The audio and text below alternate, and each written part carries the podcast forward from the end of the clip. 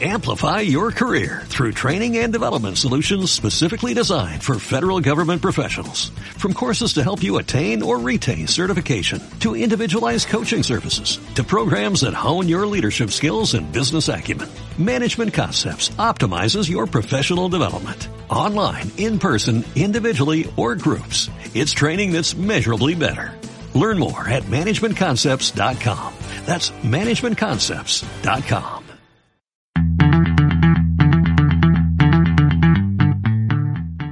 Maratón Radiofónico de Cuentos. El Maratón Radiofónico de Cuentos tendrá lugar el próximo día 11 de mayo dentro del Maratón de Cuentos de la Biblioteca Insular de la Consejería de Cultura del Cabildo Gran Canario, de 10 a 13 horas, en la puerta de la biblioteca. No te lo puedes perder. Alumnos del CEBU Llanetes por su participación. ¿Sabes lo importante que son los cuentos? Claro que sí. Los cuentos estimulan la imaginación y el lenguaje. Además, nos enseñan mucho gracias a la fantasía y magia que despiertan. Y también enriquecen nuestro vocabulario y nos enseñan muchas expresiones. Para los que acaben de incorporarse a nuestro programa, les recordamos que estamos en la segunda maratón radiofónica de cuentos. Esta es una actividad paralela a la maratón de cuentos de ilustradores de la Biblioteca Insular de Gran Canaria.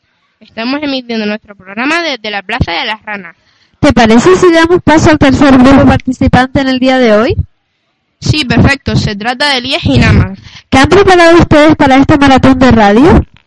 Hemos preparado eh, unas entrevistas donde varias personas a lo largo de la historia han cambiado derechos que antes no se cumplían y han luchado por la no violencia. La verdad es que está... Ah, no. Muy bien, chicos, pues como parece que tienen bastantes cosas preparadas para el programa, les damos ya paso.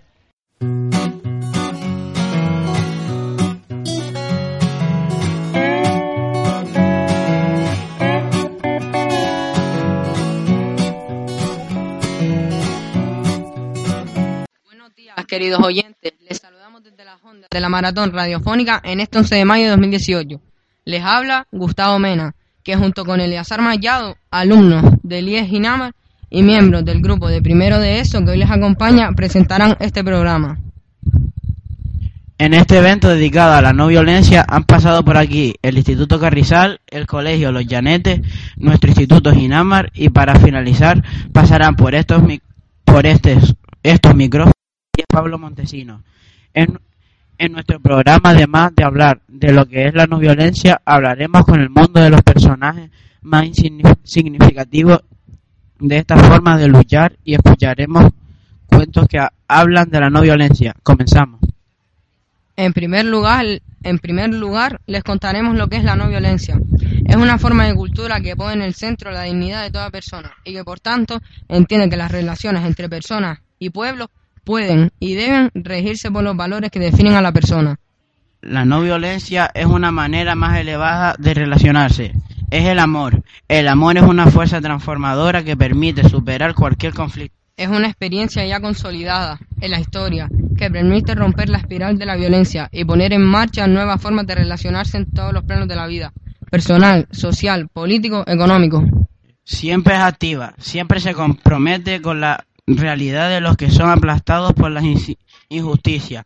Siempre toma partido, siempre ensaya posibilidades creativas de encuentro. Es una técnica y es una filosofía, es una forma de política y de espiritualidad. Tiene dimensión personal y dimensión colectiva, es testimonial y es eficaz, todo a la vez. La experiencia histórica demuestra que cuando estas características han ido juntas, siempre ha habido una transformación liberadora. Tiene una, una historia ya consolidada, aunque muy desconocida. La no, violencia, está operando eficazmente hoy en el mundo, aunque no lo sepamos. Tenemos obligación de conocer estas experiencias, aprender de ellas y poner en marcha nuevas posibilidades, respetando las valiosas aportaciones que otros nos han hecho. Es una corriente de lucha, protagonizada por los más empobrecidos y por aquellos que han querido ponerse a su lado. Es un espacio de compromiso a medida de toda persona y de todas las personas. Todo el mundo puede practicar la no violencia.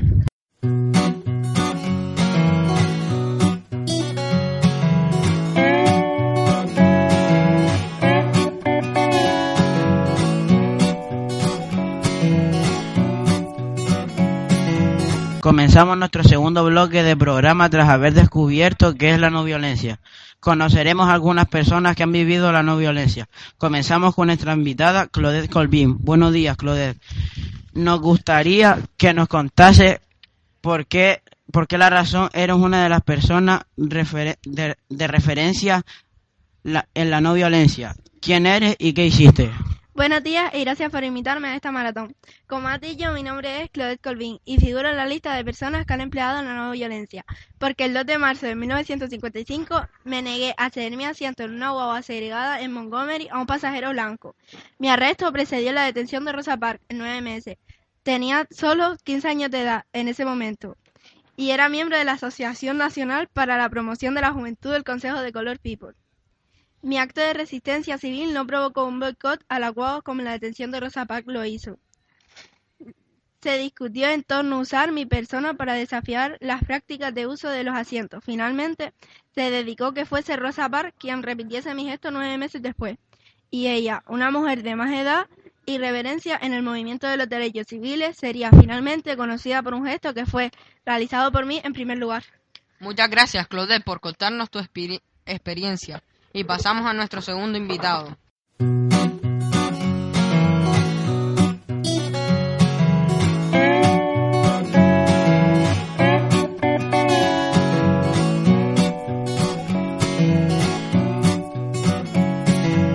Tenemos con nosotros a una joven pakistaní, Malala Yousafzai, quien recibió el Premio Nobel de la Paz convirtiéndose en la ganadora más joven de este premio en toda su historia. Buenos días, Malala. Malala, gracias por haber aceptado la invitación de, nuestro programa. Nos gustaría que nos contases tu historia. Gracias a ustedes por invitarme. Les diré en primer lugar que soy originaria de Mingora, un pequeño pueblo de Pakistán, donde el régimen talibán prohibió la asistencia de las niñas a la escuela. Cuando tenía 11 años comencé un blog para la BBC bajo el seudónimo Gulma Gai. en este blog relataba lo que vivía al estar sometida a las reglas del, talibán del talibán y compartía mis ideales sobre la educación de las mujeres. Cuando tenía 15 años, un miliciano del grupo terrorista atacó el vehículo escolar en que yo y otras niñas viajábamos y me disparó con un fusil en repetidas ocasiones, impactándome en la cabeza y el y cuello. La bala entró por debajo del ojo izquierdo y salió por el hombro. Me destrozó los huesos de media cara, cortó el nervio y rozó el cerebro que se inflamó tanto que tuvieron que quitarme toda la tapa de la cabeza. Luego de repetidas intervenciones quirúrgicas y tratamientos médicos volví a la escuela en Londres y ahora estoy en la universidad donde sigo y sigo luchando por la educación de todas las niñas del mundo, que es mi razón de vivir, mi empeño y mi orgullo. Gracias Malala, nos has dejado impactados por tu historia. Ahora vamos a escuchar un cuento para después dar paso a nuestro siguiente invitado.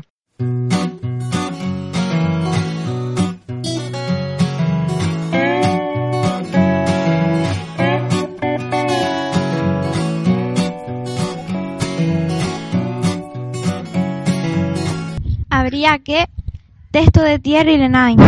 El niño estaba sentado en su isla, miraba el mundo y reflexionaba, vio la guerra. Y se dijo que y se dijo que habría que pintar de colores los uniformes de los soldados y de sus cañones y fusiles, hacer ramas para los árboles y flautas para los pastores. El niño vio el hambre y se dijo que había que atrapar las nubes con un lazo y hacerlas llover sobre los desiertos, y habría que llenar los cauces de los ríos de agua y de leche. El niño vio la miseria y se dijo que habría que aprender a sumar, a restar y a multiplicar y después a dividir. Habría que aprender a compartir el dinero, el pan, el aire y la tierra.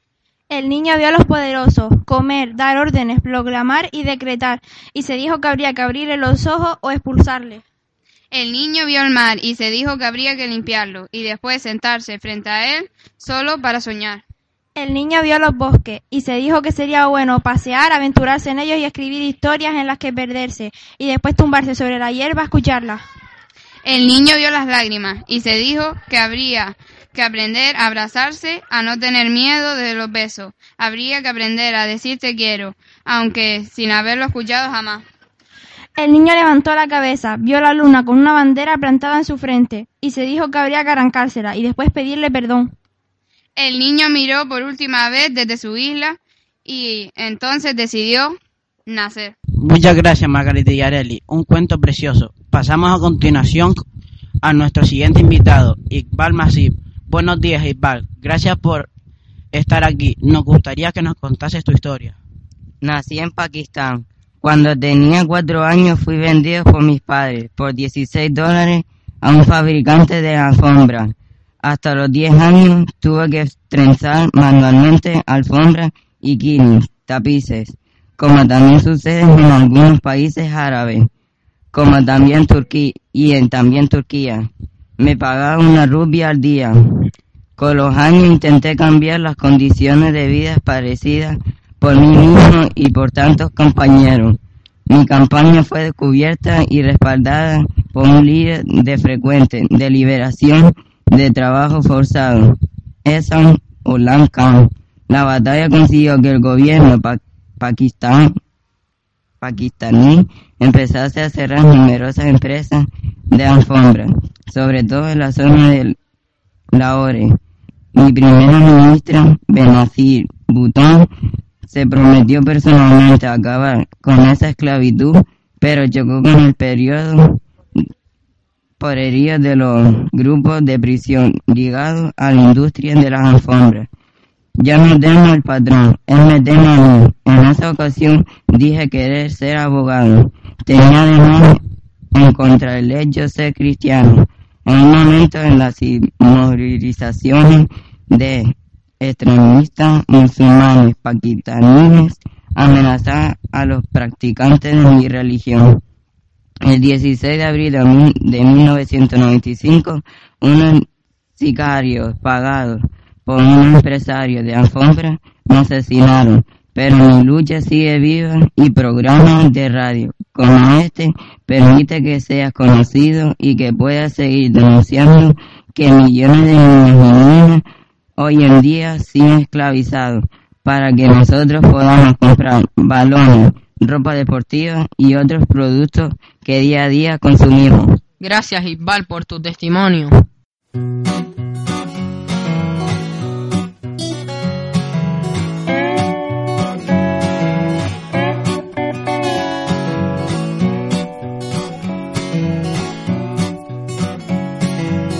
Pasamos con, con nuestra siguiente invitada, Barty Kumari, una niña abandonada por sus padres en una estación de ferrocarril, nada más nacer, allí en Kusumbara, una remota región muy pobre de Bihar, en la India.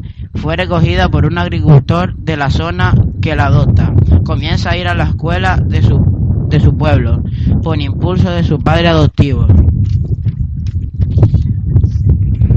Durante el, durante el día, ella asiste a una escuela pública de Gola, una caminata de dos millas de distancia, vestida con su uniforme de escuela. Ella pasa el conocimiento, el conocimiento adquirido a partir de sus lecciones a los niños del pueblo, de edades comprendidas entre 4 y 10 años, en su propia clase. Cada, cada día, bajo la sombra de un mango, es la profesora de hindi, inglés y matemáticas para los 50 niños del pueblo que de otra manera no recibirían educación. Tengo un largo día, voy a la escuela de 10 a 3 y estudio por la tarde. Esto es lo que amo hacer. Me gustaría enseñar a los niños a leer y escribir. Kusumbara, el pueblo donde vivo, está a 87 millas de Panna, la capital del estado. La mayoría de las familias son Dalit, la más baja del grupo social de la India, y viven con el temor de los insurgentes maoístas que, que libran una campaña de terror contra las fuerzas de seguridad. En los últimos cuatro meses, 30 escuelas y edificios de la comunidad han sido destruidas por los rebeldes. ¿Cómo vamos a conseguir educación si tienes miedo? Muchas gracias, Barty, por tu testimonio. Barty Kumari no es un billo raro. Es la viva demostración de la capacidad de solidaridad que siempre ha tenido a los pobres de la tierra, cuando el amor y la educación despiertan su conciencia.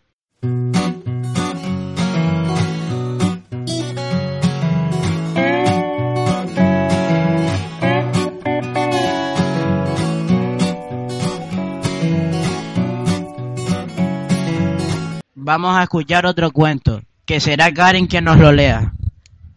Los conquistadores. Había una vez un país muy grande gobernado por un general. La gente de ese país creía que su manera de vivir era la mejor.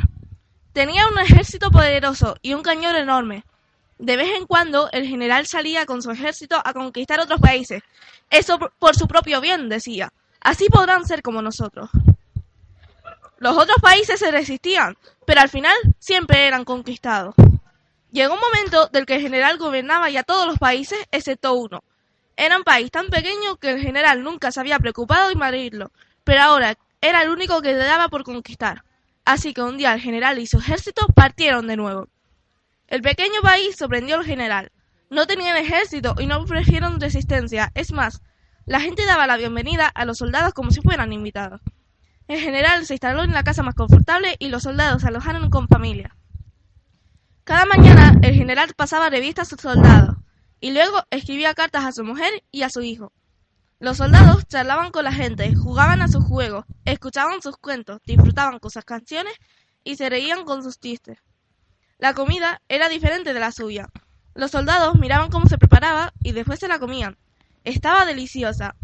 Como no tenían nada más que hacer, los soldados ayudaban a la gente en sus labores. Cuando el general se dio cuenta de lo que estaba pasando, se puso furioso. Envió a los soldados de vuelta a su país y los reemplazó por soldados nuevos.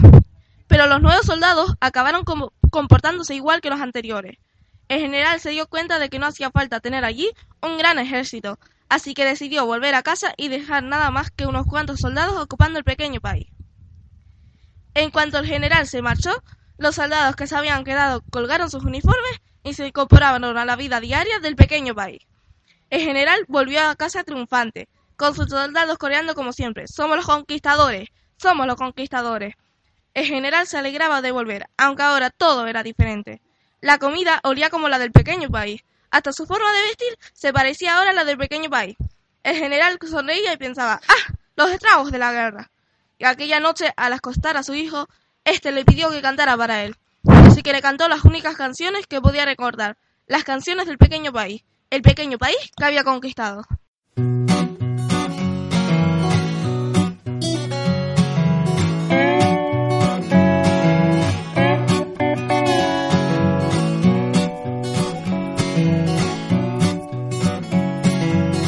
Gracias, Karen. Vamos a escuchar a nuestra última invitada, Ana Frank, Buenos días y gracias por venir a nuestro programa. Nos gustaría que nos contases tu historia.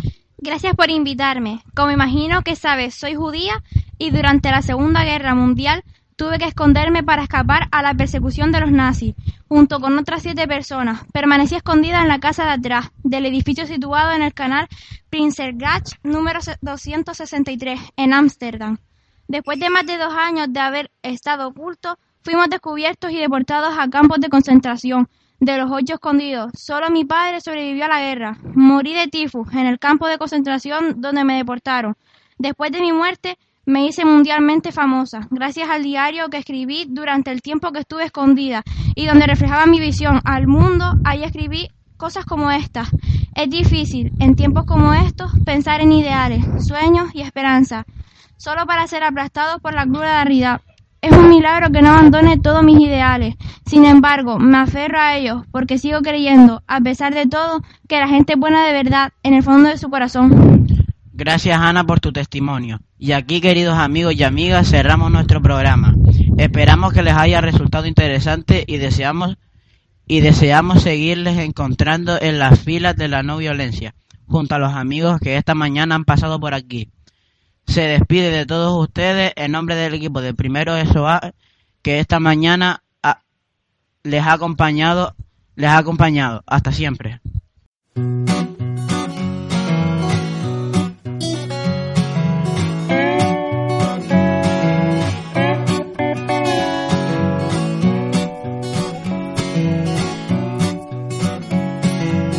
Como nuevo cliente de Western Union, puedes disfrutar de una tarifa de envío de 0 dólares en tu primera transferencia internacional de dinero en línea. Envía dinero a los tuyos en casa de manera rápida, fácil y conveniente. Visita westernunion.com o descarga nuestra app hoy mismo y tu primera tarifa de envío corre por nuestra cuenta. Aplican ganancias por cambio de moneda. No disponible para tarjetas de crédito y envíos a Cuba. Servicios proporcionados por Western Union Financial Services Inc. NMLS 906983 o Western Union International Services LLS NMLS 9069 6985.